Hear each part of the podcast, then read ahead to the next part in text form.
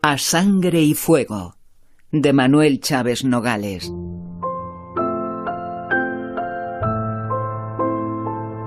Capítulo segundo. Viva la muerte.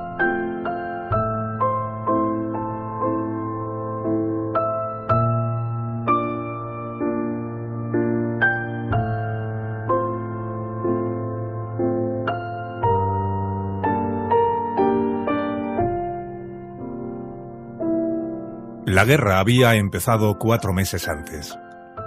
La noche del domingo 19 de julio, Pascual, el mozo, llegó un poco más tarde que de costumbre al hotelito de la Sierra, donde veraneaban ocho o diez familias de la clase media acomodada de Madrid. El mozo era rojo, sindicado y con carné de socialista en la casa del pueblo de Miradores. Lo eran también las tres muchachas del servicio, Rosario, Carmen y Adela.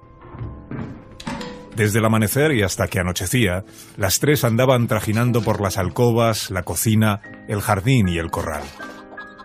La clientela estaba compuesta de esposas de comandantes, abogados de grandes propietarios, pequeños rentistas y burócratas. En ningún hotel de la sierra el servicio es tan bueno y tan barato. La señora de Tirón, el prestigioso abogado de Valladolid y significado hombre de derechas, celebraba el esmero con que hacían su trabajo. Aquella noche de domingo, cuando Pascual llegó sofocado dentro de su smoking estrecho, alertó a las tres muchachas. No acostaros. Esta noche habrá acontecimientos. Venía de la casa del pueblo donde había pasado la tarde. La radio transmitía vagas referencias de una sublevación militar del ejército de África. Los huéspedes del hotel celebraban jubilosos lo que iba a ocurrir en España. Ya era hora de meter en cintura a esta canalla roja. El señor Tirón, entusiasta filofascista, quiso marcharse esa misma noche, pero no encontró chofer que lo llevase. Se acostó inquieto, pensando que al amanecer iniciaría la partida. Mientras él y los demás huéspedes del hotel dormían soñando un paraíso de desfiles marciales y fiestas de la raza, Pascual y las tres muchachas, Rosario, Carmen y Adela, salieron sigilosos y se encaminaron al encuentro con los hombres de izquierda del pueblo. De madrugada llegó en automóvil un dirigente socialista que recorría los pueblecitos con instrucciones. El cabo de la Guardia Civil consultó por teléfono a Madrid y recibió orden de continuar a disposición de las autoridades republicanas y socialistas. A las 7 de la mañana, el mozo Pascual, con una vieja escopeta y un brazal rojo, estaba mano a mano con otro camarada vigilando la carretera a la entrada del jardín del hotelito. ¡Atrás, ciudadano! No se puede salir. Cuando el señor Tirón quiso salir, se encontró con la escopeta de Pascual. ¿Quién eres tú para detenerme? ¿Quién ha dado esa orden? El comité. ¡Atrás! He dicho. Tirón hizo un gesto de desdén e intentó avanzar. El camarada que acompañaba a Pascual se echó la escopeta a la cara. ¡Le tiro! No. Espera. Tirón volvió la espalda ciego de miedo y se metió en el hotel mordiéndose los puños de rabia. Aquellos bárbaros eran capaces de matarlo. La escena produjo un gran revuelo entre los huéspedes del hotel. Intentaron telefonear pidiendo auxilio, pero la comunicación estaba interrumpida. Quisieron salir y no los dejaron. ¡No se puede salir! El tiempo pasaba y las noticias que llegaban por radio les aconsejaban prudencia. Y pronto habrá sucumbido. En Madrid, el cuartel de la montaña había sido asaltado por el pueblo, que fusiló inmediatamente a los oficiales rebeldes. Antifascistas contra los enemigos de la República. A media tarde, la convicción de la derrota por una parte y el hambre que sentían por otra les hicieron deponer su hostilidad. Había que transigir. Las tres muchachas del hotel, Rosario, Carmen y Adela, que habían estado toda la mañana en el pueblo, aparecieron al fin. Venían jubilosas, con las mejillas encendidas, los ojos brillantes, unos pañuelos de seda roja al cuello y unas insignias socialistas en el pecho. La más joven, Adela, se había encasquetado el gorrillo de cuartel de un guardia civil. Entraron en el comedor levantando el puño y gritando. ¡Salud, camaradas! Los huéspedes la rodearon pidiéndoles ansiosamente noticias. el pueblo triunfaba. Después de vencer a los rebeldes en Madrid, los obreros que se habían provisto de armas en los cuarteles asaltados salían en camiones para apoderarse de Getafe, de Cuatro Vientos, Alcalá y Guadalajara. Esta misma noche llega una columna que va para Ávila a combatir a esos sublevados. Las señoras quedaron abatidas por estas noticias. Desfallecían de hambre, además. Rosario, Carmen y Adela, triunfantes, se brindaron a darles de comer, pero ellas, las señoras, tenían que ayudar. La revolución social triunfaba y todos tenían el deber de trabajar. ¿Conformes? Pusieron a la esposa del comandante a pelar patatas. La señora de Tirón ayudó a encender la lumbre. Y el propio señor Tirón, bromeando condescendiente, estuvo poniendo la mesa bajo la dirección de Adelita, que se reía de su torpeza muy divertida al ver tan amable a un señor de tantas campanillas. Después de la cena, volvió la indignación. Las tres muchachas se marcharon otra vez a la casa del pueblo y los huéspedes, furiosos y humillados, estuvieron discurriendo la manera de verse libres de aquella tiranía. El señor Tirón tenía un plan. Si conseguía salir del hotel, tal vez pudiera ponerse en contacto con elementos derechistas de miradores y de los pueblos próximos que, según sus noticias, estaban preparados a todo evento y habrían conseguido seguramente establecer contacto ya con los rebeldes. Se aventuró a salir por la puerta del corral, burlando la vigilancia de los milicianos. Entretanto llegaron a Miradores los primeros camiones con obreros, guardias de asalto, guardias civiles y milicianos que venían de Madrid después de haber derrotado a los rebeldes. Iban hacia Ávila, cantando la internacional a coro y levantando el puño con frenético entusiasmo, arrastraban tras ellos a los mozos de los pueblos por donde pasaban. Los guardias de asalto abrazados a los obreros y sobre todo los viejos guardias civiles con la guerrera por primera vez desabrochada y el tricornio nunca hasta entonces ladeado, provocaban un júbilo indescriptible en las masas populares.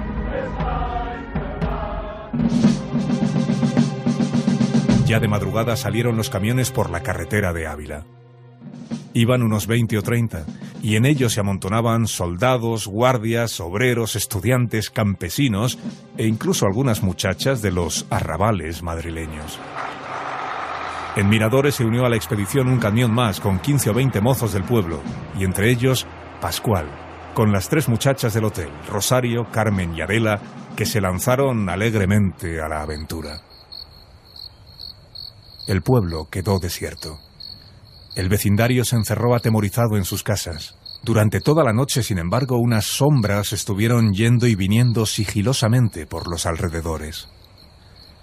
En los hoteles de los veraneantes acomodados y en las fincas de los ricos del pueblo, algo se tramaba. Pasó en silencio toda la madrugada. A media mañana empezó a oírse distante el zumbido de la artillería. La batalla entre los milicianos que vinieron de Madrid y las tropas rebeldes que avanzaban desde Ávila debía de haberse entablado en la carretera misma, a 15 o 20 kilómetros de Miradores. Primero llegó un auto ligero que siguió en dirección a Madrid a toda marcha. A la salida del pueblo le hicieron una descarga cerrada unos invisibles agresores. Luego vino un camión con heridos. Cuando estaban descargándolo en la plaza del pueblo fue también tiroteado. Al atardecer empezaron a recibirse noticias concretas de la batalla. Los militares rebeldes, sólidamente atrincherados en formidables posiciones estratégicas de la sierra, habían ametrallado a placer a los bisoños combatientes del pueblo que avanzaron insensatamente por el centro de la carretera. Los rojos, después de una carnicería espantosa, tuvieron que batirse en retirada. Pero cuando regresaban derrotados a Miraflores, unos facciosos apostados en las casas del pueblo les hicieron fuego mortífero.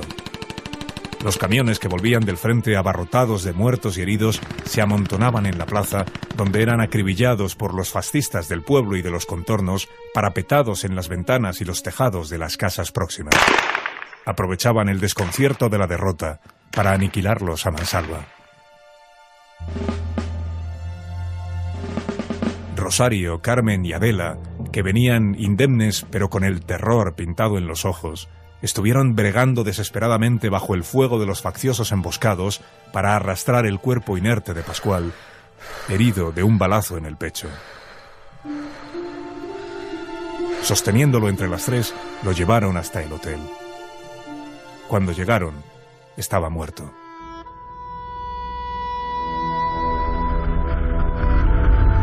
A primera hora de la noche se presentaron en la puerta del hotel unos automóviles con los faros apagados en los que huyeron camino de Ávila los huéspedes más decididos, la señora de Tirón entre ellos. Los otros se quedaron esperando la llegada de las tropas. La creían inminente. Rosario, Carmen y Adela, horrorizadas, velaban el cadáver del mozo en el suelo de la cocina. Los huéspedes, molestos por la presencia en el hotel de aquel muerto rojo, amenazaban a las muchachas para que se lo llevaran de allí antes de que llegasen las tropas. Tenéis que llevaros eso de aquí. Vendrán los militares y creerán que este hotel es un nido de marxistas. Pero los militares no llegaron. Permanecieron sólidamente instalados en sus posiciones estratégicas de la montaña. Lo que sí llegó dos horas más tarde fue otra columna de milicianos de Madrid. Los primeros camiones fueron recibidos a tiros por los facciosos emboscados. Pero la avalancha de combatientes republicanos era tal que pronto estuvo cercado el pueblo por centenares de hombres armados.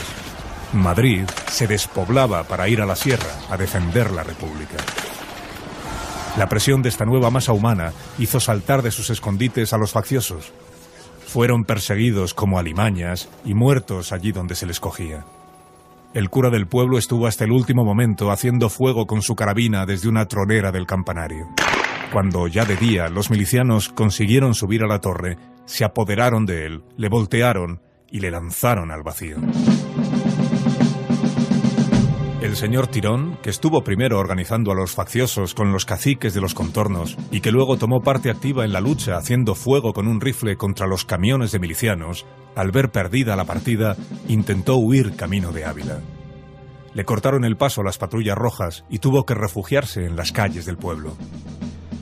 Se encaminó al hotel, en el que entró sigilosamente por la puerta del corral que daba a la cocina. Rosario, Carmen y Adela seguían allí, velando el cadáver de Pascual en el suelo. Por lo que más quieran en el mundo, no me delaten. Ellas le miraron con odio. No, no me delaten, me asesinarían. Digan, digan ustedes que no salí del hotel en toda la noche. Díganlo por sus madres. Les cogía las manos y pretendía besárselas enloquecido. Rosario le apartó violentamente y señalándole con ojos de loca el cadáver de Pascual le dijo ¡Mira! ¡Mira lo que han hecho los tuyos con Pascual! Y se encaminó a la puerta con ademán resuelto. ¿A dónde vas, chiquilla? A denunciarte, a hacerte pagar tus crímenes, asesino. Corrió desalentada hacia la oficina del comité. Al cruzar una de las callejuelas del pueblo, oyó un grito espantado ¡No! y casi simultáneamente una descarga cerrada. Se detuvo aturdida y vio como delante de la misma tapia por la que ella iba a pasar, alzaba los brazos un hombrecillo que acto seguido se desplomaba atravesado por los balazos de un pelotón de milicianos.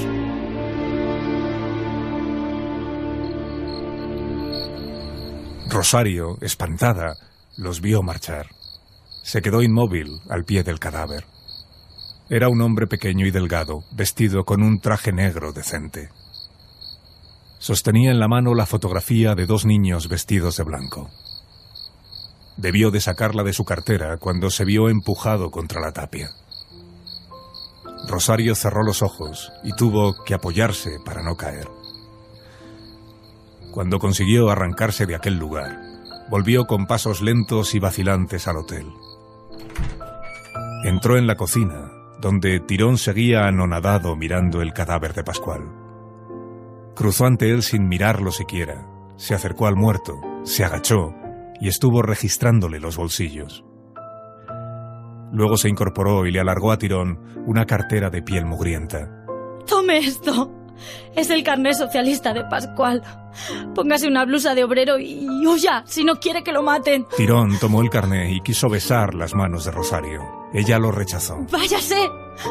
¡Váyase! Y se echó a llorar, como una chiquilla.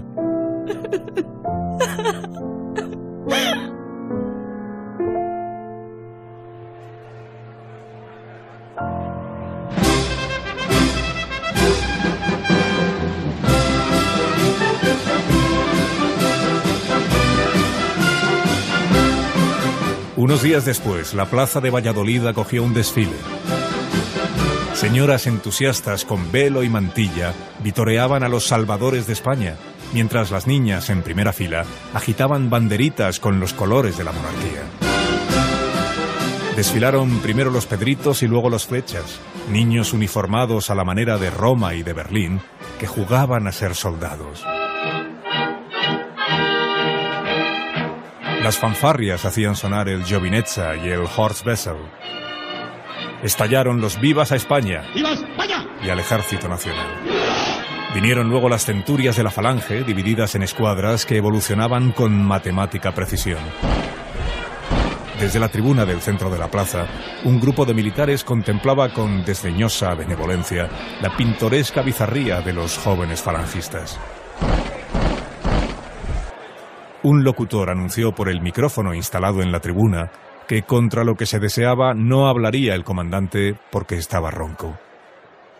En su lugar tomaría la palabra el jefe provincial de la Falange, excelentísimo señor don Cayetano Tirón.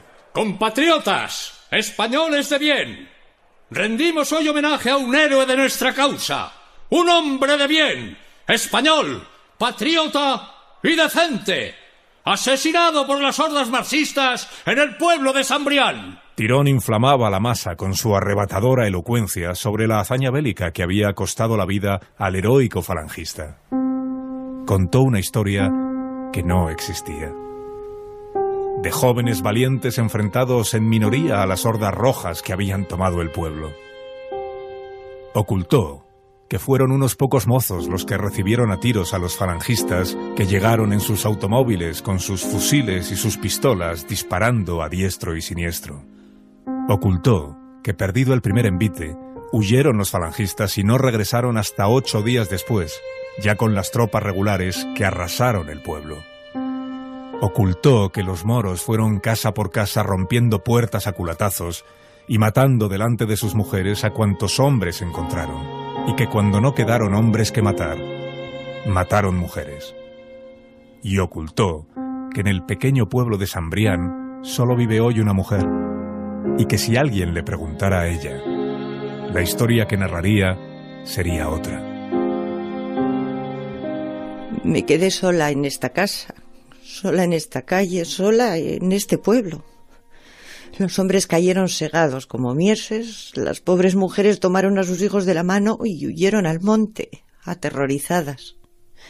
No quedó alma viviente en el pueblo, solo yo. Mataron a mi hombre delante de mis ojos, huyeron mis hijos. ¿Para qué iba a huir yo? Esperé a que me matasen también. No sé por qué no lo hicieron. Solo yo quedo para llorar y rezar por todos. Una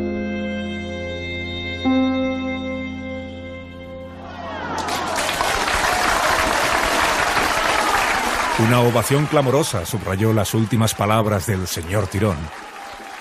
La gloriosa acción del Ejército Nacional que libró al fin al pueblo de Sambrián y al país entero de la tiranía de los bandidos rojos. Los falangistas formaron entonces grupos para pasear las calles repitiendo triunfalmente su grito. ¡Viva la muerte! ¡Viva! ¡Viva la muerte! Los cafés y las cervecerías estaban llenos. En el salón de una de ellas tenía su tertulia la plana mayor del fascismo. Allí llegó Tirón victorioso. Magnífica oratoria, don Cayetano. Lo de Sambrián fue, fue tal como usted lo ha contado. El que habló se llamaba Paco Citroën, un señorito madrileño achulapado y gracioso que se vanagloriaba de haberse batido en la sierra como un jabato. Yo estuve allí. Y, si no fue así, esté usted tranquilo, que no vendrá vecino a rectificarlo. Ya nos tomamos el trabajo de que no quedase ninguno. Su complejo de inferioridad nacional le hacía reaccionar salvajemente contra todo lo que no fuese típicamente español con una delirante xenofobia que cuando estaba borracho le llevaba a dar gritos incongruentes. ¡Viva el cocido y muera el Foreign Office! ¡Muera la gimnasia sueca y vivan los toros! ¡Abajo los cuartos de baño! ¡Viva el olor a sobaco! Aquella misma tarde llegaba a Valladolid un grupo de legionarios que había estado combatiendo en la sierra. Atravesaron las calles marcando el paso con mucho braceo y pidiendo palmas. Traían los cuellos desabrochados y los brazos remangados. La gente pacífica y cobarde de la ciudad veía pasar con embeleso a los famosos guerreros. Terminado el desfile, se repartieron los legionarios por las calles y las tabernas a difundir vanidosamente sus hazañas. En la tertulia de la cervecería, confraternizaron con los jefes falangistas. Ayer mismo entramos por fin a la bayoneta en el pueblo serrano que más encarnizada resistencia nos ha ofrecido. ¿Qué pueblo es ese? Miradores. ¿Alguno de ustedes lo conoce? Tirón, al escuchar el nombre, bajó la cabeza. Un mal sabor angustioso le subió a la boca. No negaré que tenían coraje estos rojos. Jóvenes que a duras penas podían sostener un rifle y muchachas que asesinaban con las manos a los nuestros cuando caían malheridos. Tirón, sobrecogido, escuchaba al oficial describir el pueblo que él tan bien conocía. En su cabeza había tres figuras de mujer martilleándole la conciencia. Fue el pueblo que más resistió, pero también allí vencimos. ¿No dejaron a nadie vivo? ¿Vivo para qué? Alguno escapó al campo, excelentísimo señor, pero todos fueron capturados y los hemos traído a Valladolid. Aquí los fusilamientos tienen más público. Tirón salió de la cervecería tarde y con su conciencia agitada. Se preguntaba qué habría sido de las tres mujeres que lo salvaron a él si habrían muerto en el pueblo o aguardaban la ejecución a solo unos metros de donde él había pronunciado su aplaudida arenga. Se encaminó primero hacia su casa, dispuesto heroicamente a no salir de dudas. Pero en el umbral mismo cayó en la tentación de volver sobre sus pasos y encaminarse a la prisión central. Un cónclave de falangistas debía de estar decidiendo en aquel momento la suerte de los prisioneros. Buena redada, la del tercio de miradores. Esta misma noche caen once de esos bandidos rojos. ¿Tenéis ahí la lista de prisioneros? Le alargaron un papel. Apenas clavó los ojos en él, vio los tres nombres temidos. Rosario, Carmen, Adela. Sintió que pasaba el tiempo. Dentro de sí mismo algo se rebelaba y pugnaba por salir. Permanecía estúpidamente inmóvil con aquel papel delante de los ojos. Un ímpetu vital se arrancaba desde el fondo de su ser, dispuesto a irrumpir triunfal en aquel ambiente horrendo. Pero era muy poco hombre para tan gran empeño. La voz se le quebró en la garganta, se le heló la sangre en las venas y quedó el ímpetu aniquilado. Se limitó a preguntar con tímido acento.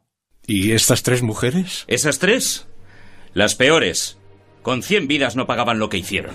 no será tanto. Han hecho horrores. Torturaban a los prisioneros, sacaban los ojos a los hijos de las familias de orden. Eso no es verdad. A mí me consta. A usted no le consta nada. Uno de los jefes le interrumpió de inmediato. ¿Acaso olvida que es usted el jefe de la falange española? Esas mujeres han cometido crímenes horrendos y van a pagarlos con sus vidas. ¿Tiene usted algo que añadir? Tirón se cuadró militarmente. Nada. Estoy a las órdenes de vuecencia. Puede usted retirarse entonces. Salió hecho un guiñapo. En las calles, solitarias y oscuras, no había ya un alma. Se cruzó con una patrulla de falangistas que iba cantando su himno de guerra. ¡Viva la muerte! ¡Viva! ¡Viva la muerte! Entró en casa y se encerró en la alcoba. Al quitarse el correaje, sacó la pistola de su funda. Estuvo un momento considerándola. Se apoyó el cañón en la sien. Cerró los ojos. Uno, dos, tres, cuatro, cinco, seis, siete. Abrió los ojos y se sonrió a sí mismo. ¡Qué gran farsante era! Guardó la pistola en la mesilla y se echó a dormir. Pasó el tiempo y despertó despavorido. Era como una alimaña presa en el cepo. Se levantó al fin desesperado, se vistió y salió a la calle como un autómata. Al llegar frente a la puerta de la cárcel coincidió con los camiones de falangistas que también llegaban. Supo entonces que todo había terminado ya. No tuvo que preguntarles nada. Uno de ellos se lanzó a contarle las ejecuciones. Fue una noche dura, jefe. No es lo mismo fusilar hombres que fusilar mujeres. En su conciencia cobarde, Tirón pordioseaba la tranquilidad de que al menos las tres muchachas no hubieran sufrido. ¿Qué tal han muerto? Preguntó con tono afectado. No debían de tener ninguna gana de morir. Eran jóvenes y guapas. Una de ellas, la más jovencilla. Adela. Adela, creo que se llamaba. Era poquita cosa, pero muy firme. Hasta se sonreía. Luego se nos derrumbó y hubo que arrastrarla a la pared a puñados. Aún tuvo fuerza para levantarnos el puño, pero no le dimos tiempo a gritar. ¿Y las otras? Una fue como una cordera, en silencio. Pero a mí la que más me ha impresionado fue la otra, la más mujer. Una morena, fuerte y guapa. Rosario. No protestó. No chilló, no hubo que sostenerla. Pero cómo lloraba, jefe. Rosario. Cómo lloraba la pobre. Lloraba como una chiquilla.